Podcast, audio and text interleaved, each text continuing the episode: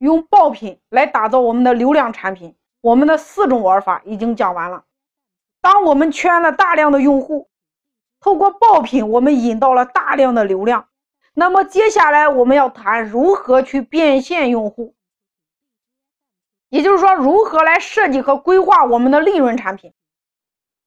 我们说了，要想盈利，我们必须有引流产品、利润产品和品牌产品。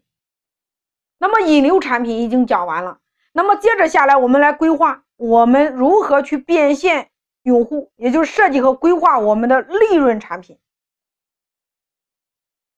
我们来以一个非常有名的品牌作为案例，让大家了解如何设计和规划我们的利润产品。首先，我们来看，在这个产品模型当中，我们企业的老板往往是容易把焦点放在利润产品的设计和规划上，往往容易忽略流量产品的设计和规划，以及品牌产品的设计和规划。这是三个产品，三种分类。那在利润产品区，我们往往做了很多的工作，但是今天我要强调的是，你在设计和规划利润产品区的时候，一定要结合你的流量产品和品牌产品来共同来做。那我给大家讲一个郑州非常有名的企业，他们家的案例。那这家企业非常有名，它是专做翡翠珠宝的，叫做东方神韵。在东方神韵整个的产品模型的布局当中，它的流量产品是什么呢？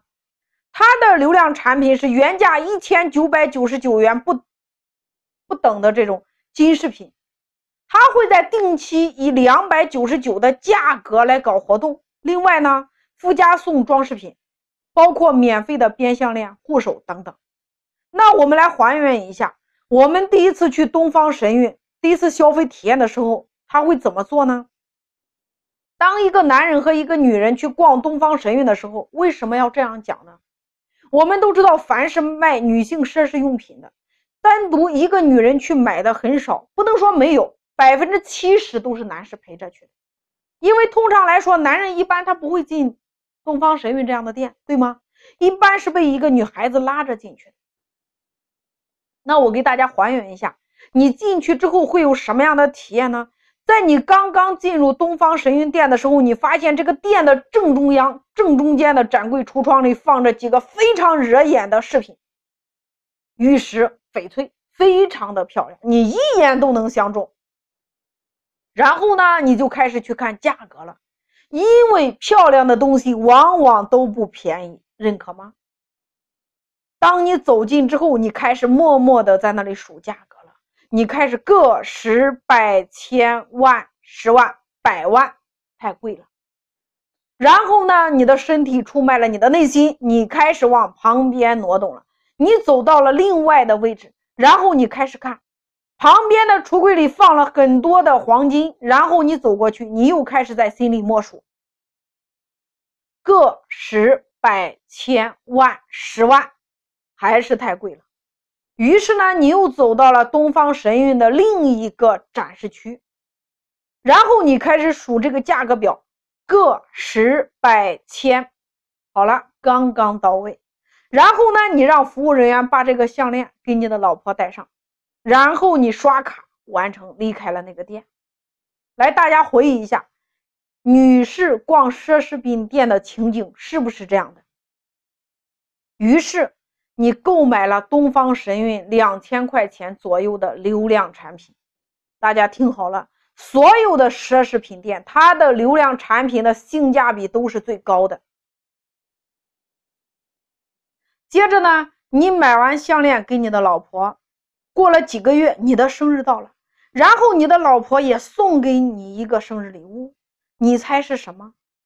是一个东方神韵的纯黄金的属相牌。那这条纯黄金的属相牌价值一万五左右，于是呢，你带着这条纯黄金金属金属牌，你很开心。属相牌，你说：“哎呀，我老婆很爱我，她送了我一个东方神韵的属相牌。”各位，你高兴的太早了。为什么？因为很快你老婆的生日也到了，然后你老婆就告诉你。带着你一起去逛街了，因为他的生日快到了呀。你隐隐约约会觉得有一丝不祥的预感，但是你不知道接下来会发生什么。于是你老婆拉着你的手，逛着逛着逛着就进了东方神韵。然后你老婆很自然的走到柜台前面，说：“服务人员，把这块翡翠给我拿过来看一下。”然后这个时候，你的预感被实现了。于是呢，你的老婆就买下了这块翡翠。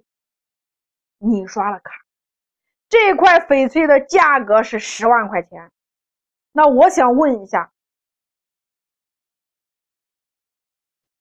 如果没有翡翠从十万到一百万的标价，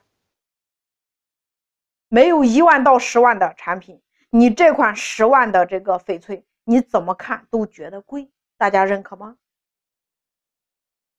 如果没有这个上边十万以上的产品，那么你看到两千、四千、一万、十万的，你怎么看都贵。但是当上面有一个十万、五十万、一百万的产品的时候，你再看十万和五万的，你还觉得它贵吗？所以这个就是产品模型的整体设计，它本身就是一个比价系统，认可吗？